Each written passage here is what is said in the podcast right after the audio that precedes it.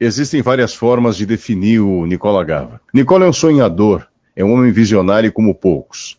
Eu conheço o Nicola desde 92, quando retornei para Criciúma para a montagem da nova grade da Rádio Eldorado e transformar Eldorado nesse perfil jornalístico que ela mantém nos últimos anos, desde que foi implantado.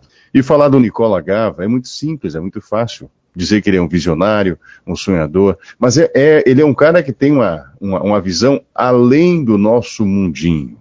O Nicola Gava, quando assumiu o Il Ritorno ali Origine, por exemplo, ele procurou dar é, uma, uma, característica é, diferente de um programa de rádio, quando ele criou a Nona Angelina e, e, e, colocou na Rádio Dourado esse molho que o programa italiano tinha apenas, é, era muito duro, né, se tornou mais flexível a partir da, da Nona Angelina.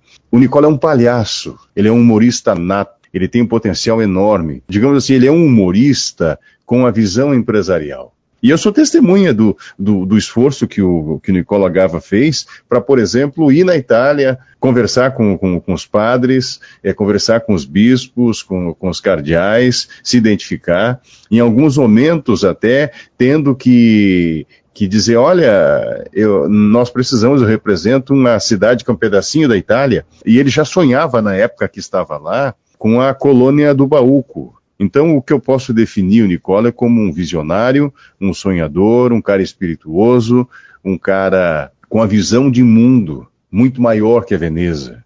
Né? E um cara apaixonado por aquilo que faz e apaixonado principalmente pela mais italiana das cidades catarinenses.